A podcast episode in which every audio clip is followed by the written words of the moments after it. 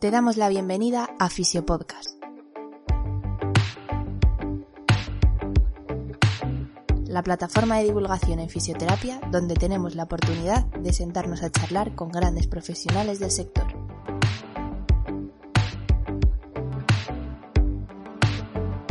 Nuestro lema, fisioterapia sin apellidos y conciencia.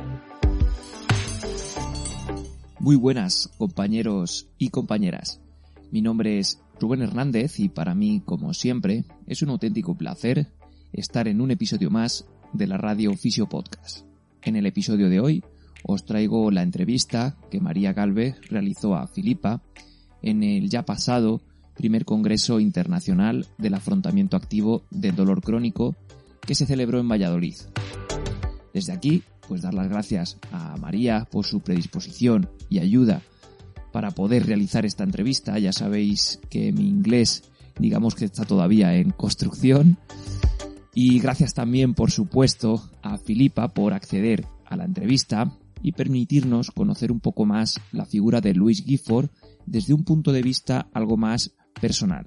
El Congreso Internacional de Afrontamiento Activo fue una experiencia única por muchos motivos que posiblemente solo los que asistimos tenemos la suerte de conocer, pero sí quería aprovechar este pequeño hueco para daros las gracias a todos los que me paraste, ya sea en el auditorio o en la cena que tuvimos, para darme muestras de cariño relacionadas con el podcast. Verdaderamente me abrumó tanto cariño, así que de nuevo gracias y espero que nos veamos muchas más veces en persona. Si no tuviste la suerte de venir al Congreso, pues te recomiendo que biches en Twitter el hashtag afrontamiento activo dolor, donde podrás ver los momentos estelares del Congreso y así hacerte un poco a la idea de cómo transcurrieron las jornadas. A continuación, un mensaje rápido para nuestro patrocinador, Fisiofocus, formación especializada en fisioterapia. Para más información, puedes buscarlos en redes sociales o en su página web, donde encontrarás formación tanto en el formato online como en el formato presencial. Aprovecho también este hueco para comentaros que habrá pequeñas modificaciones en el podcast y una de ellas es que a partir de ahora todas las entrevistas se subirán en formato vídeo a nuestro canal de YouTube. De hecho, si nos estás viendo desde ahí, pues posiblemente nos estemos viendo cara a cara. Si todavía no estás suscrito al canal, pues te recomiendo que vayas a YouTube barra Fisiopodcast, te suscribas y así no te pierdas nada de nuestro contenido. Sin más, os dejo con la entrevista. Espero que la disfrutéis tanto como nosotros hicimos grabándola y que saquéis algo claro de cara a mejorar vuestra práctica clínica. Esto es Fisio Podcast.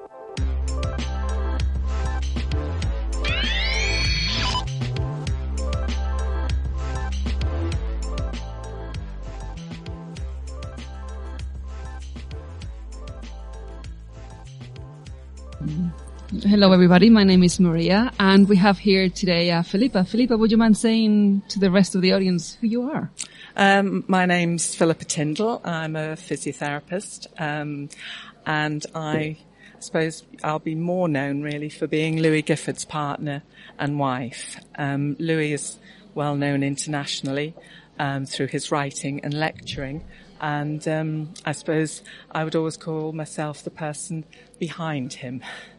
So I'm here to, I'm being invited here very generously by a group of um, very good people to um, actually pay tribute to Louis' legacy, which um, I find quite overwhelming. So thank you for inviting me. You're very welcome. I think the honour is absolutely ours. I'm personally delighted to be here with you and have the opportunity to interview you. Yeah, so you. I hope I ask the questions that most people want to know Yeah. about. I suppose my first question, and probably you will be talking about this later on in the tributes, is how this evolution of the pain theory came about. Okay. What was going on through Louis and your head at the time? Okay, I suppose um, I, I will have to go into a little bit of history. Um, Louis and I were both trained with, in our first degrees in zoology, which is the study of animals. And um, Louis then went on and actually did a postgraduate certificate in education, which meant he could be a teacher. And he lectured in West Africa in botany and zoology. That's something you didn't know. No, and um, he he his both his parents were physiotherapists, and um, his father and mother actually were teachers in the southwest of England in um, Bath School of Physiotherapy, which is probably about an hour from London, and then they moved further west to where we live in now in Cornwall. Um, and his father was the boss at the physiotherapy hospital. And um, Louis, I think, didn't really know what he wanted to do, but he'd watched his father um, actually manipulate an old fisherman in the pub, and the fisherman he he I I, I, believe the story is in the Aches and Pains book, but he, he tells the story of watching this amazing technique, well, amazing sort of the- theatre and um, thinking, well, I maybe would quite like to do a bit of that. And, and basically he, he then had, had applied for physiotherapy. I had done zoology, but I, I love talking. So I decided to um, apply for physiotherapy too, and we met on day one at physiotherapy training in 1978. And um, I suppose we, we we worked in college together a little bit and got together um, as a couple in 1981. And um, interestingly, actually, a friend of my our son's came to see me last week, and he is a, a, a late student of physio. He's 34 now and has done many other things. And, um, but he's just started his training in Edinburgh. And I said to him, how's it going? and he said, well, he said, it's really confusing. he said, we get taught one thing at college and then you go out on placement. And he said, they all tell us different things. And he said, we really don't know what to do. And I said, well, all I'm going to say is it was exactly the same for us 41 years ago, which is Must when, be the same, same yeah, country everywhere. So it's the same. And I said, all I can say is that we've come through it and it's a fantastic profession and you never stop learning. Even I, fin- I tried to close the clinic in April of this year and I was still learning the day I stopped with the last patient. Anyway, so that was quite, it was quite an insight to hear a student sort of say, we're confused, because we were confused. But we were introduced by one of our tutors into um, the Maitland concept, which was in the 80s was was sort of um, flourishing throughout the world, an Australian physio who was a manual therapist, and um, we felt that's where we wanted to go, and we we chose play work in the UK alongside people who um, we knew were teaching and were educators too and publishing. And um, I say in my talk later that if you get the opportunity to move to work alongside good people, uh, do it because we learnt so much from these people. And um, it was a great experience. We then went to Adelaide to do the manipulative therapy one year course um, in 85 and 6 and we worked with Geoff in his clinic. And at that time, I think Louis was starting to get um, quite frustrated with what he was, um, what we'd been taught and what he was seeing in the clinic, because Geoff's clinic actually attracted the hardest to help patients. Um, he was known throughout. This is what happens if you become a name or a guru, as they call them, or they did call them. And um, we were basically treating chronic pain patients with techniques that were obsolete. You know, we were all tissue-based trained. Everything was in the tissues, and um, you know, Louis came home. He said, "I think I'm going to go and work in a build, you know, a building site." He said, "I'm not helping anybody. You know, they're getting either not better or just disappearing in spite of me." And um, I think he he was always curious. I think um, not just in physiotherapy, but in, you know, I mean, if if you went for a walk, we collected mushrooms, and then you had five books to identify them there was only a couple of times when we were poorly. Um, if you went out, you know, he would, he was a botanist, so you'd collect flowers. If he, if he went windsurfing, he had to go rail riding and getting it, you know, he Very just had curious mind. a curious and inquisitive, which was lovely. Um, and in fact, sorry, slight aside, but he, he always wanted to learn something new each day.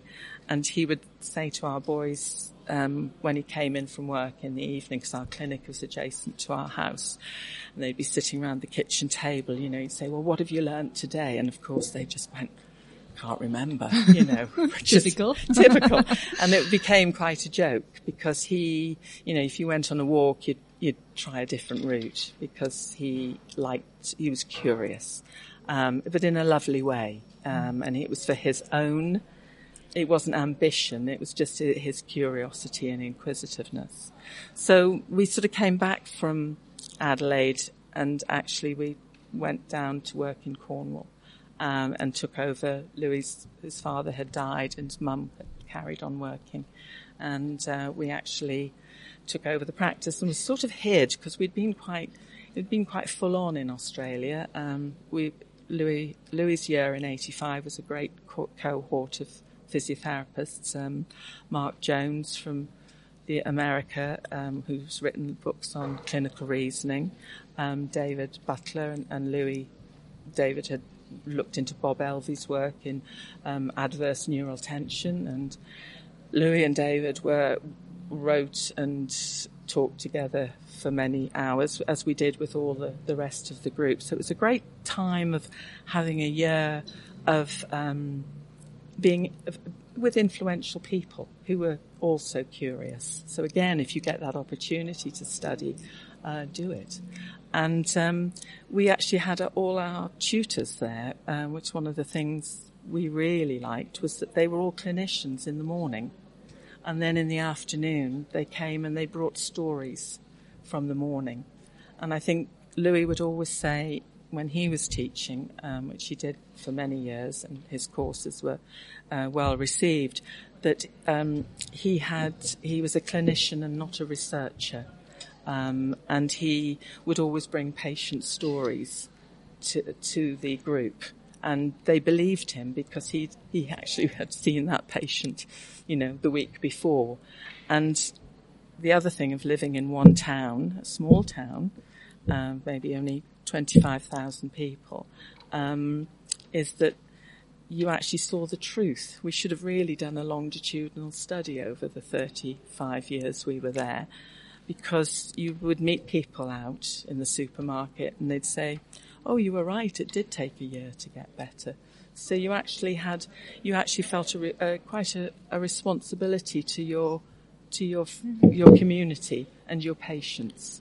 It's and called real life data now. Yeah, it is. Yeah. there you are. I mean, I mean, I, on that note, I think Louis would always say that he um, had a lovely encounter, well, a few number of encounters with Patrick Wall um, in the 90s. And Patrick Wall was a real, um, d- not defender, um, champion of physiotherapists and said, you know, you bring us this, you bring us what you're finding in the clinic and we'll try and find out why and what is happening.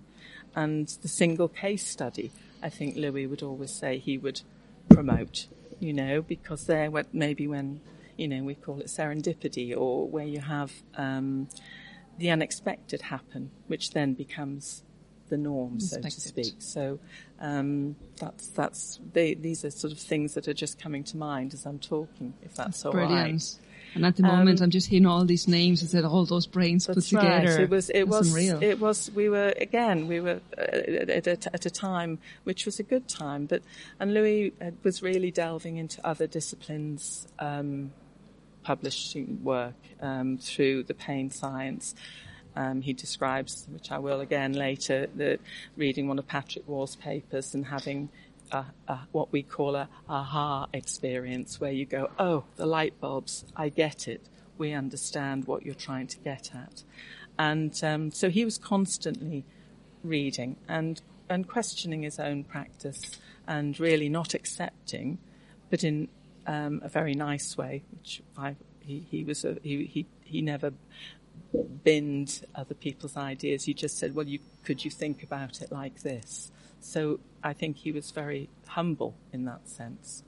But he went back to Adelaide in, I think, 93. And they were doing a short master's program, which I stayed home and um, I ended up doing an art degree, which was very nice, and looked after the kids and ran the clinic. And he had some space out there and wrote the clinical biology of aches and pains um, two-day lecture program, which he presented there for the first time. And then when he came back to the UK, he was asked to start presenting that. So he was he was putting his physiology knowledge. He he loved stress biology um, because he felt it was very close to the pain biology, and he was um, he wanted to make sense of the patients in front of us really, and that's how he found a way. So there was a lot of teaching going on in that sense. He spent time at the input pain management unit in London, and he was sort of blown away by um, the you know, we'd come in, in from a manual therapy um, sort of background, while these physios hadn't really didn't know what we were talking about, and we didn't know what they were talking about. Um, but it was a lovely marrying marrying of, of minds, and sort of the physiotherapy pain association um, was started by Heather Muncey, Jan Williams, Vicky Harding, and they are all co-authors in the topical issues in pain um, series because uh, Louis felt that those study days that we organised were too good um, to just be gone, and he asked all of the lecturers if they would write up their papers, and then we published between, I think it was 98 and yeah 2006 so that was it was a very fertile time. There was a it, it you know it was it was um, exciting. There was a there was an awful lot of things going on. It's a lot of nurturing I can hear. Sorry, from, it's a lot of nurturing from everybody's brains and yeah. really kind of yeah. helping each other and that's very much so and and and, and discussions. Um, ¿Estás disfrutando del podcast? Puedes dejarnos tu me gusta o mejor aún, puedes invitarnos a un café y así apoyar al proyecto. Tan solo pincha en el enlace que tienes en la descripción y así tendremos energía suficiente para defender a capa y espada una fisioterapia sin apellidos y conciencia. No te entretengo más, volvemos con el episodio.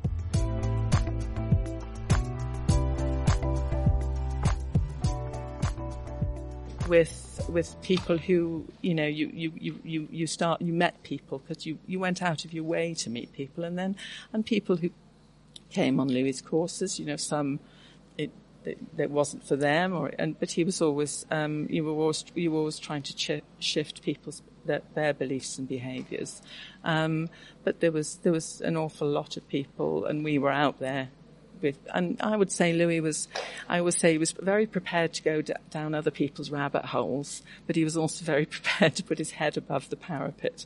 And um, I know you you asked me about how did he deal with critics, and um, mm-hmm. I will tell a story, but he he was um, he dealt with them really well. is, is, probably all I'll say because um, he he felt it was actually part of what we should be doing, and we should be self as a profession. And um, interestingly, I was listening to one of um, Mick Thacker's um, podcasts last week because I thought I'm coming here. I better see what's going on out there. And um, Mick is is is very um, uh, interested that we start we actually question our practice constantly. And I think I would say Louis did that, you know, till the day he died really. He was always, he was always reading and always moving to something else. And so the, the mature organism model came the frustration of going, what I've been taught doesn't fit. And also, um, his need to make some sense. And I actually, there wasn't one day he went, oh, look at this. it was the clinical biology of aches and pains course. It was the nerve root. It was the graded exposure lecture program. And he was able to, he, he put it together and it was first published in um, Physiotherapy Journal in the UK in 1998, and then in the Topical Issues in Pain 1, in, which was published in 1998 for the first time. And um, he would have been so pleased that his, it has uh, resonated and that people have found it a useful teaching tool. And I had to think long and hard at the beginning of the week when I knew I was coming here. Um, if he'd lived, um, I think essentially he would have, it would have remained as it was, but I think he would have, I think he would have, um, he would have developed other models because I think he wouldn't, he didn't, he didn't sort of stand still and go, I'm done. You know, he just wanted to always um, make life better for himself, in the sense to prevent burnout. Do you, is that a yes. term you know? Oh here? yes, yes. I think we all know what also to um, make the life of patients better. He always had he, the patient in mind. Absolutely, yeah, yeah. And you know, he didn't. I mean, our clinic in Falmouth, um, we had everybody from the local uh, farmers who just wanted to say, "Oh, come on, Louis, will you just fix me?" you know, there was he. he I, I, probably in actually I should say, in probably in the uh, when we first well not when we first back went back, but in the nineties when he was so full of oh all this stuff, he um, probably made it too complicated for patients. His explanations, you know, and by probably five years on, ten years on, I think we pared it right back and simplified it. And I think that's you something know. I wanted to ask you because mm. you've mentioned the book Aches of Pain, which yes. I recommend anybody yeah. to read it if they haven't done so yet. Mm. You've mentioned the aha moments and you've also mentioned mentioned how your explanations and communication to the patients has changed and evolved. Yeah. So can we get some tips from the evolved right, communications? Okay. What can we implement into our, private, yeah. practice? Well, I think again, I think um, I think you've got to be very comfortable with what you know yourself, and if you don't really understand it, you struggle to then explain it. Um, I'm. We were very aware of people. Um, I suppose it's the word latching on to other people's metaphors. Um, and rather than using their own, I think you should be your own therapist. Even if you don't understand it, don't try and pretend you do. Is that okay to say? Um, yeah, I think so. It is, and I think in the in the clinic, he, as I say, with some patients, you you ha- you you have to you get a sense. One of the huge skills he learnt actually from Geoff Maitland was Geoff's communication. It was actually worth sitting listening on the other side of the cubicle. That's what they were, you know, with Geoff and hearing how he, how much information and how he allowed um, what we used to call, or he used to call, a parallel thinking, where he allowed a patient to run with what was the problem, and um, and and we learnt an awful lot rather than the um, the systematic tick tick tick when you're a novice to an expert. So listen to the patient. Yeah, but listen to them. You know, we'd often say um, the patient's been sitting in our waiting room. They've desperate to tell you, and they walk in.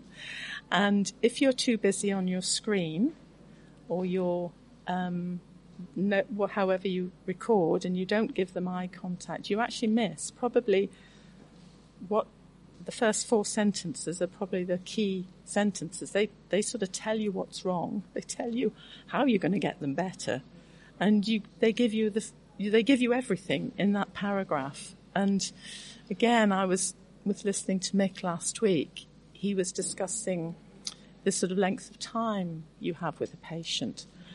In Adelaide, we had 15 minutes. It's not long, is it? you just so, about managed to say hello. Yeah, How are you? maybe take your top off if, yes. you, if, if that's relevant. Um, but you know, over time, you can you can get all the information if you listen and hear what the patient tells you, and um, again, if you you we spent a lot of time finding different ways of listening and different ways of hearing and different ways of interviewing patients, which was was um, key to really um, improving our life as physio and the patient's life. So the overload of information, he had a phase where he would give patients handouts and all sorts of stuff. And, and he said, Oh, I think, and then they would come back. And of course they only heard this. And so he sort of never, he sorted it out. And then I suppose near the end, it was always like, well, it's just, you know, all we're doing, and this is, can be the talking, the hands, anything, any interaction with a human being. It's sort of input, processing and output, you know, and, and patients got it better than medical people and physios, you know, so that was always interesting. I don't know, you may have read somewhere, he, he was always keen, he said patients want to know four things. I don't know if you're familiar with that. Would you care to say? Okay. He, and he said when you go to the doctor, um, he's actually written a small forward in a book called Red Flags, which I have got a copy with me. Um, he said they want to know what's wrong, how long, what can I do to help myself, and what can you offer me. And he felt quite, in the sort of more recent, well, before he died, he felt it was quite important that he could answer those questions with every patient. And um, he answered them, you know, not he didn't he didn't get everyone better, far from it, but he he was able to answer those questions. So a patient would would often we only had the facility in, in Falmouth, we had 45 minute appointment sessions, not 15. That probably helped. yeah. But, um, we, he, often they would just come once because they'd say, oh, well, you've, you've, I, I, you know, I know what's wrong. You've told me how, how long. People couldn't afford to come. We're private practitioners. Um, and I'm happy that you're happy. I trust you and I believe you because you've listened to me. He, he always did a really good physical examination that was relevant and he had good hands and he was, he, he just made sure the patient knew why they were so doing He had the ability to develop a therapeutic alliance Yeah. straight from the yeah, straight, work- yeah, straight away. So it was, um, so he again sort of simplified it to those things, which um, I'm not sure I would use. It was because he'd had 30, 30 years of experience. Um, I think you can get there faster, but I think it's it's it's sort of more fun if you you know you learn more from your disaster you learn more from your disasters um, than you do from your successes is all I'll say the ones when you went oh when they you know you, they've come back and repeated what you they you they they heard from you Yes, And- not, and- not and- exactly what you wanted to yeah, say. that's right. So I don't know if that is helpful. Um, we always looked for pink flags, which are the, I would always say if I'm into looking at a patient's movement, I say I'm, I'm actually probably more interested in the things that you can do rather than the things you can't do. And that immediately sort of switched the, flipped the, um, interview to being so a positive. looking for health rather than Yeah, pain. absolutely. We always looked for what, in fact, at the, I think right at the back of one of Louis' books, he had a patient wrote to me after he died, and she wrote something like, um, you know, thank him because she was a young girl who'd had to have a hip replacement, and he said something like to her, you know, would you please stop grimacing? Because it really is not attractive. and he was confident enough in the context of knowing that patient. And she found that actually just like talking to a friend and she, it made her go, I don't need to grimace. You know, I mean, as I say, I, I've, I've sort of taken away a lot of information there, but he didn't just say get better and, and, and things like that. But it was, they were the skills, um, that he, he, that I think we all developed. And I think I'll just say one thing, because again about the patient walking in, they often say a sentence, which is their most important one. They've sat there thinking about it. And we and I would do the same. We, we jot that sentence down in, in italics at, on your notes. We always resisted going digital in our notes. And I know I can pick up Louis' notes, which I have to keep for so many years at home, and I can, I can visualize that whole patient and I can see his thoughts process through the whole thing. And um, they're they're actually I've had to get specially shred some of them, but um, it's quite interesting reading. I can pick up those notes, and I can I can I can see the patient. Not that I knew them, but I, I know from everything. So he was he he wrote a lot, but often those key points, and then you know, and maybe someone came back again. He would often he would use that sentence back to them, and they a they liked it. He'd listened. It it helped to do that sort of thing. So there were tricks you learn, and I'm sure many you know, physios do it almost, you know, sort of subliminally. They, you know, we, we're good communicators, but we can be better. We can be better. Yeah, exactly. we can be better. So it's been an actual lovely pleasure listening to you. I just have one final question yes, yeah. because we do have to get ready for oh, a okay. tribute at some point today. Right. Um, if you were able to summarize Louis' legacy mm. in one word or one sentence, okay. what would it be? Well, I'm I'm call upon um, our, his good friend Mick again, who um, I can't say it verbatim, but I am going to in my in my talk.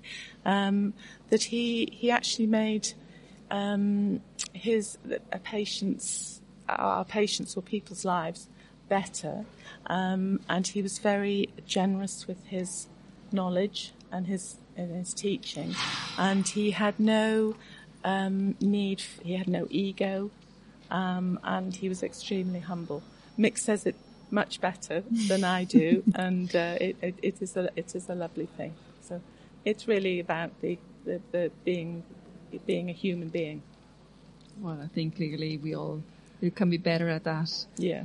Philippa Tyndall, it's been an absolute pleasure talking to you. Right. Thank you so much for your time. Okay. Thank you. Thank you very much indeed. Hasta aquí el podcast de hoy. Si te ha gustado el contenido y además crees que ha sido de utilidad, recuerda que puedes compartirlo con tus amigos. Pequeños gestos que hacen que este podcast siga creciendo y llegando a más gente. Si quieres estar al tanto de futuros episodios, puedes seguirnos en redes sociales o suscribirte a la newsletter de nuestra página web, donde también podrás encontrar las notas de todos los episodios. Muchas gracias por tu tiempo. Hasta la próxima.